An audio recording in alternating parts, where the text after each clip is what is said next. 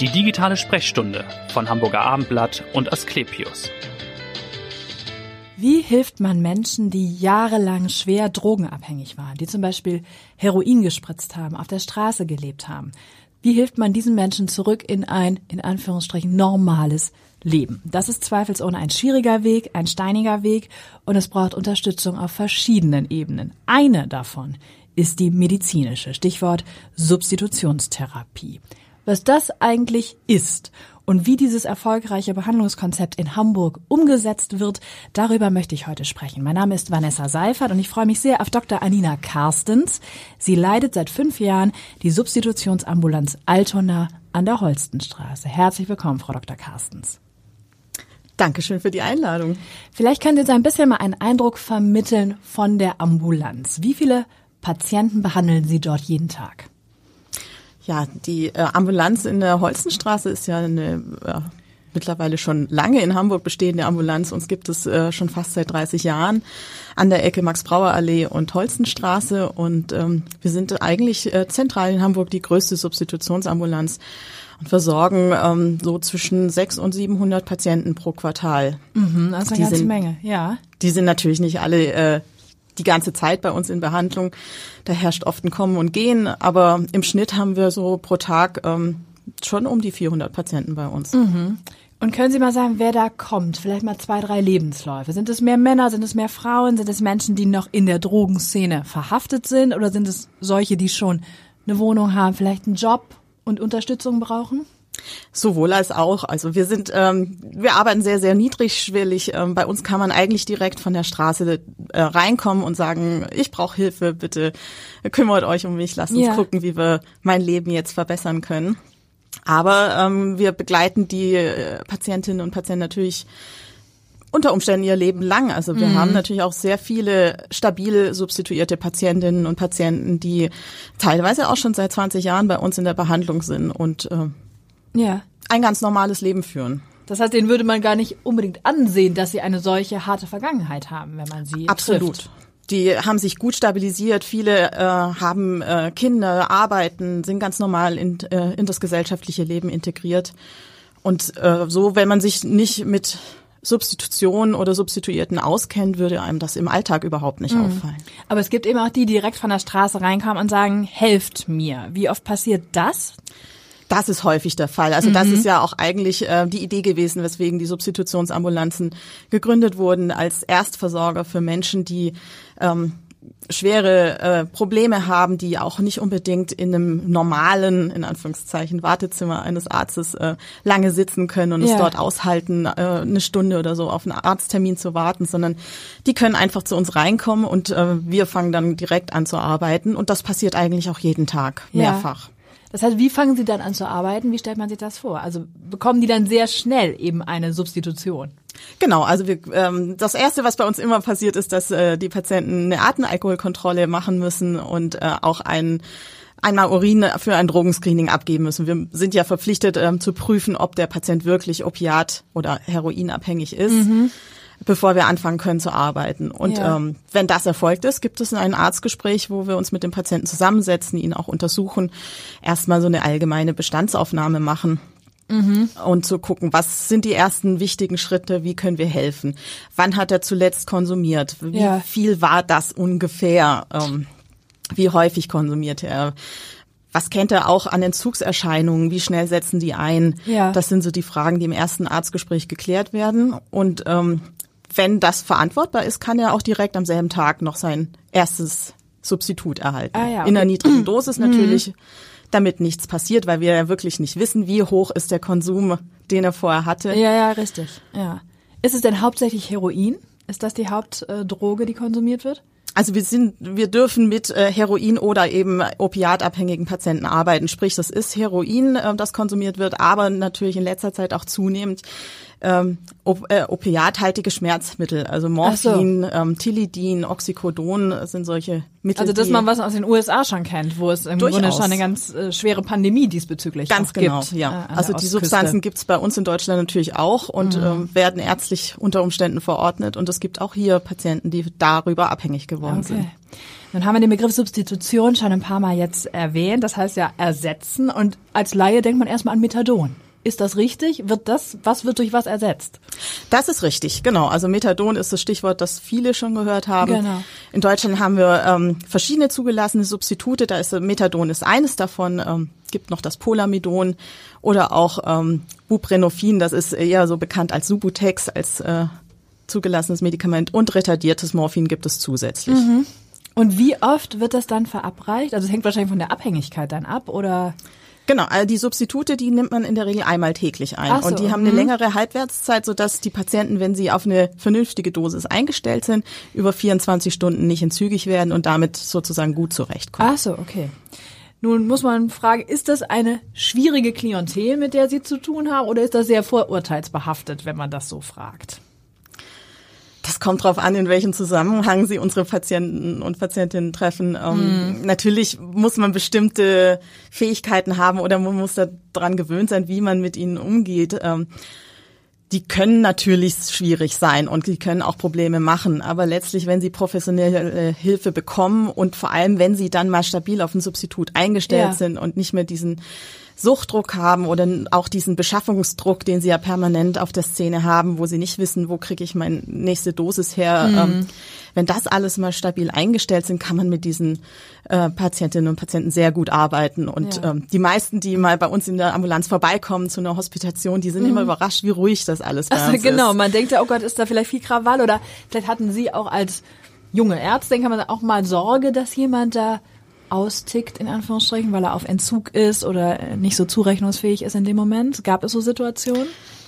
Also es kann schon mal laut werden, das ist bei uns aber tatsächlich extrem selten. Und mhm. natürlich gab es auch vereinzelt Vorfälle, wo wir mal die Polizei dazu rufen mussten. Ja. Das waren dann aber eher Situationen, ähm, wo die Patienten begleitende psychische Erkrankungen hatten und vielleicht auch ähm, psychotisch waren oder akut unter schwerem Substanzeinfluss waren, so dass es da dann schwierig wurde und wir unter Umständen gar nicht in der Lage waren äh, zu behandeln oder das Substitut zu vergeben, weil mhm. wir den Patienten dann in eine Gefahr gebracht hätten, ihn zu vergiften. Und das sind so Situationen, da kann es mal kritisch werden ja. und auch lauter werden, aber dass man hier bei uns täglich Angst haben muss oder sich bedroht fühlen muss, das ist nicht der Fall. Wie groß ist denn das Team, mit dem Sie da arbeiten? Wir sind ein sehr großes Team. Ähm, insgesamt sind wir fast 30 Personen ja. ähm, aus unterschiedlichen Berufsgruppen. Wir haben Ärzte, Pflegekräfte, äh, Sozialpädagogen und ähm, haben ja als spezielle Art der Substitution noch das Diamorphin-Programm bei uns äh, mit in der Ambulanz, wo schwerstabhängige Patientinnen und Patienten, die bestimmte Kriterien auch erfüllen müssen, äh, sozusagen reines Heroin unter Aufsicht Ach sich so. spritzen können. Das mhm. ist eine Sonderform der Substitution, die nur in spezialisierten Zentren in Deutschland seit wann gibt es das bei angeboten Ihnen? wird. Das gibt es äh, als ähm, Kassenleistung seit 2010 und okay. zuvor lief die Heroinstudie, die auch hier in Hamburg stattgefunden hat. Mhm. Genau, also das gilt für Schwerstabhängige, die nicht ohne weiteres davon loskommen oder die mit dem Substitut dann gar nicht klarkämen, oder? Genau, also da ist eine Grundvoraussetzung ist zum Beispiel, dass sie schon mindestens ein halbes Jahr lang mit einem der anderen Substitute so. substituiert worden sein müssen und ähm, nachweislich darunter einfach nicht stabil geworden sind, okay. weil sie weiter Heroin gespritzt haben und mhm. ähm, einfach nicht klarkamen mit den anderen Substituten. Jetzt haben Sie gesagt, ein 30-köpfiges Team aus unterschiedlichen Bereichen. Was würden Sie sagen, welche Qualitäten braucht's, um in der Suchtmedizin tätig zu sein? Also vor allem brauchen sie Geduld, weil natürlich ähm, nicht jeder Patient sofort innerhalb von einer Woche zu stabilisieren ist und mm. dann einen glänzenden Suchtverlauf irgendwie ja. und Behandlungsverlauf hinlegt. Ähm, also das äh, muss man schon mitbringen und man darf sich eben auch nicht davon frustrieren lassen, dass es eben äh, mal zwei, drei Schritte vorwärts und dann vielleicht mit einem Rückfall auch wieder einen Schritt rückwärts ja. geht. Mhm. Das kommt natürlich vor. Mhm. Und gleichzeitig brauchen sie natürlich eine, eine Akzeptanz äh, den Patientinnen und Patienten gegenüber und ähm, die Bereitschaft da auch äh, flexibel mit den Menschen zu arbeiten. Jetzt haben Sie schon gesagt, man braucht ein bisschen Geduld, die Erfolge dauern manchmal ein bisschen. Können Sie vielleicht mal einen konkreten Fall schildern von einer Patientin oder einem Patienten? Wie war der, als Sie ihn kennenlernten in der Ambulanz? Und wie hat sich das über diese Substitutionstherapie doch deutlich verbessert? Ja, also äh, da gibt's nicht nur einen Patienten, mhm. da gibt's mehrere Patienten. Also wie ich schon sagte, meistens stolpern äh, unsere Patientinnen und Patienten zu uns in die Ambulanz hinein und haben dann eine längere Zeit schon auf der Szene gelebt. Ähm, und sind davon entsprechend auch gezeichnet, äh, abgemagert. Äh, viele haben vielleicht sogar ihre Wohnung verloren und ähm, sind wirklich in einem schlechten Zustand, so dass wir da dann anfangen äh, mit der Substitution und natürlich auch äh, mit dem Ärzteteam noch weiter gucken, was ist an Begleiterkrankungen zu behandeln? Mhm. Gibt es Infektionserkrankungen, die vorliegen, die erstmal noch mit behandelt werden müssen? Hepatitis und HIV sind dann natürlich ein Thema. Und dann geht das aber ähm, Stück für Stück voran, dass man dann ähm, mit dem Substitut erstmal die Entzugserscheinungen beseitigt, die Patienten stabilisiert und ähm, sie zunehmend in die Behandlung bringt. Und im Idealfall schaffen wir das zum Beispiel über ein halbes Jahr dann auch äh, gemeinsam mit den Sozialpädagoginnen ähm, zu gucken, wie können wir sie vielleicht erstmal in eine in einen Ein-Euro-Job oder äh, mhm. sowas ähm, bringen, vermitteln, ne? mhm. wieder in Arbeit bringen. Und ähm, tatsächlich haben wir da sehr, sehr gute Verläufe von Patienten, die ähm, dann äh, voll versicherungspflichtig arbeiten, äh, voll, Vollzeit berufstätig sind und Stück für Stück dann auch nicht mehr täglich in die Ambulanz kommen müssen, ja. sondern keinen Beikonsum mehr haben, ähm, mit dem Substitut stabil eingestellt sind und dann letztlich dieses sogar als Take-Home verordnet bekommen können. Das heißt, die kommen nur noch einmal in der Woche in die Ambulanz, holen ja. sich ein Rezept ab und äh, verwalten ihr Substitut dann eigenständig zu Hause, wie ähm, andere Kranke das eben mit ihren Medikamenten auch machen. Und kommt auch jemand mal ganz los von dem Substitut? Also haben Sie auch Patienten, die Sie dann gar nicht mehr sehen und das ist ein Erfolg, weil die sozusagen ganz losgelöst sind? Ja, das, das gibt's auch. Es ist ähm, Gott sei Dank nicht mehr das primäre Ziel, das wir verfolgen müssen. Das war bis 2017 war das Pflicht, dass man immer versuchen musste, die Patienten so. vom Substitut abzudosieren und mhm. äh, clean zu werden. Äh, das war immer schwierig, weil wir deutlich gesehen haben, mit dem Substitut läuft es gut und sobald ich abdosiert habe, wurde mein Patient wieder instabil und es und kam vielleicht zum sogar Rückfall. komplett rückfällig dann. Und komplett, komplett rückfällig mit Abbruch der Behandlung und vielleicht auch Folgeschäden, die sonst vermeidbar gewesen wären. Mhm. Das ist heutzutage zum Glück nicht mehr der Fall. Aber natürlich, wenn ein Patient das wünscht, wenn er sagt, ich möchte das versuchen, komplett clean zu werden, ja. dann machen wir das äh, ja. und kriegen das ambulant auch gut hin, weil wir einfach ähm, länger arbeiten können, als es zum Beispiel im Krankenhaus der Fall ist. Also bei uns muss man ja nicht innerhalb von ein, zwei Wochen komplett vom Substitut entziehen, sondern wir können über ein halbes Jahr Stück für Stück ganz langsam runtergehen ja. mit dem Substitut, sodass der Patient da wieder stabil rauskommt. Das haben Sie schon gesagt, das Konzept ist sehr erfolgreich und trotzdem sieht man, es fehlt Nachwuchs in Hamburg. Es gibt viele Suchtmediziner, die in einem höheren Alter sind, in Rente gehen und es kommt wenig nach. Woran liegt das aus Ihrer Sicht? Schon ein bisschen an der vermeintlich schwierigen Klientel? Ist es zu wenig lukrativ? Also es ist wahrscheinlich lukrativer, wenn ich in einer dermatologischen Praxis Privatpatienten Botox gebe. Fragezeichen. Ja, das ist, das ist eine gute Frage. Ich glaube, das äh, Wichtigste ist einfach, dass man im, in der Ausbildung, im Medizinstudium kaum Kontakt zur Suchtmedizin hat. Also man kriegt das schon mhm. gar nicht so mit, obwohl man ja eigentlich äh, Suchtpatienten überall in allen Bereichen auch sieht und behandelt. Aber ähm, tatsächlich über Substitution und äh, was Sinn und Zweck der ganzen Geschichte ist, das kommt im Medizinstudium so gut wie überhaupt nicht vor. Und auch später in der Facharztweiterbildung, wenn man nicht spezialisiert äh, direkt in die Psychiatrie beziehungsweise mhm. Suchtmedizin einsteigt, hat man damit eher wenig zu tun. Dann kommt natürlich noch hinzu, dass äh, gerade wenn man äh, als Arzt in der Notaufnahme arbeitet, unsere Patienten häufig auch in nicht so guten Zuständen sieht. Da ist es dann schwierig, wenn, wenn natürlich mitten in der Nacht intoxikierte Menschen in die Notaufnahme kommen und da vielleicht auch viel äh, Remi-Demi veranstalten. Mhm. Das macht es dann nicht unbedingt attraktiv. Also so dieses, ähm, die Erfahrung, dass man, man mit unseren Patienten entspannt und gut arbeiten kann, die kommt sonst im Medizinberuf fast nicht vor. Ah ja, okay. Und wie sind Sie ganz konkret in der Suchtmedizin gelandet?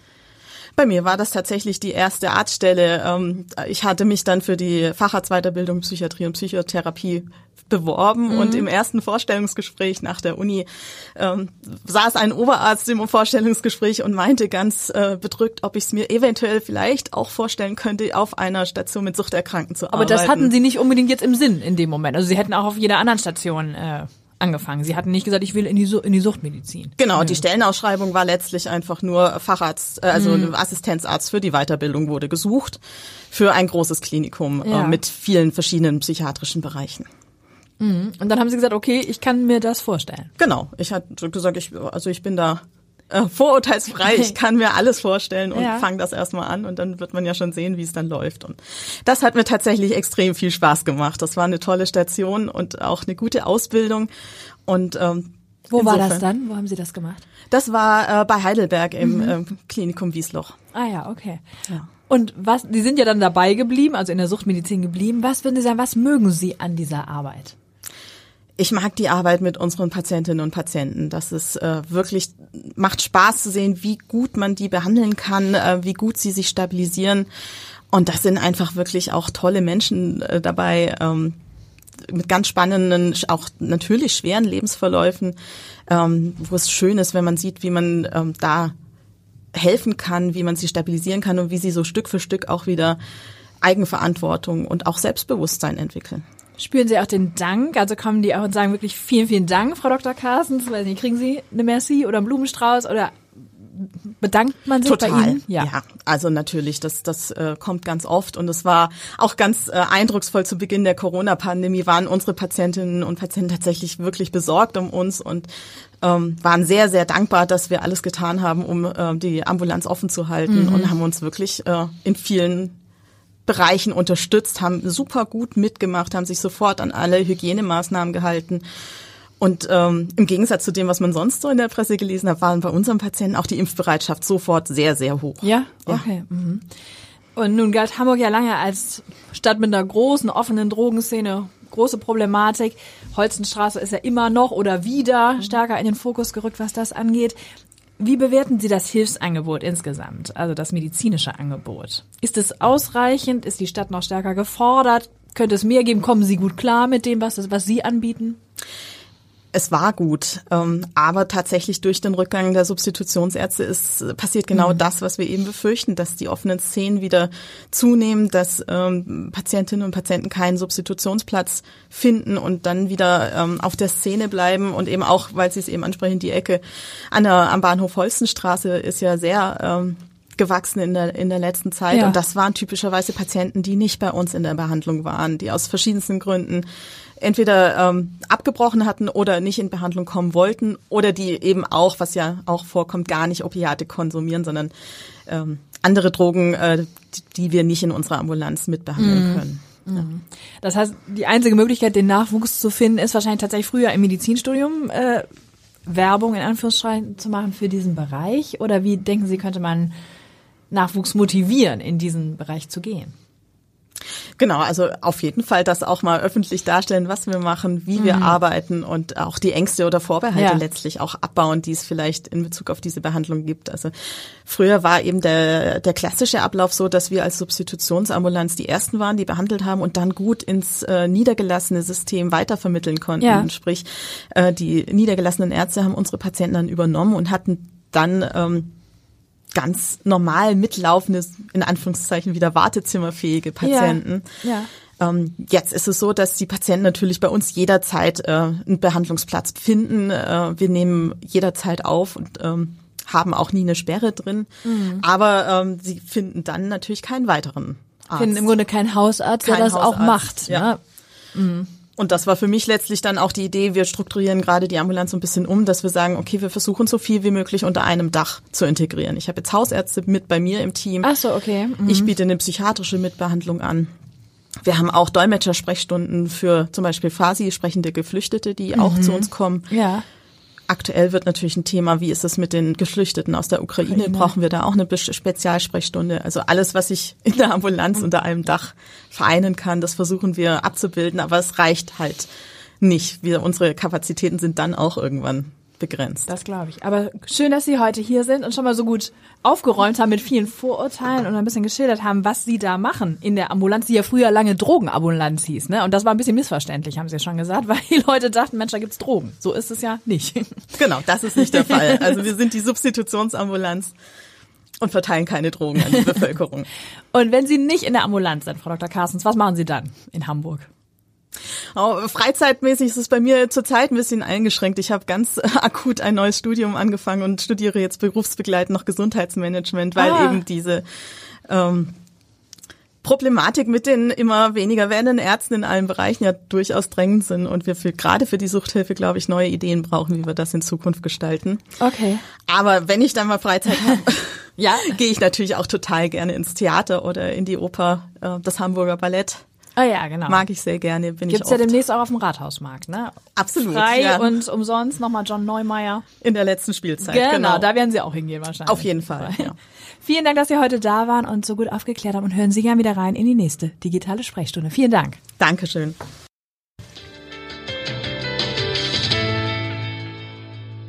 Weitere Podcasts vom Hamburger Abendblatt finden Sie auf abendblatt.de slash podcast.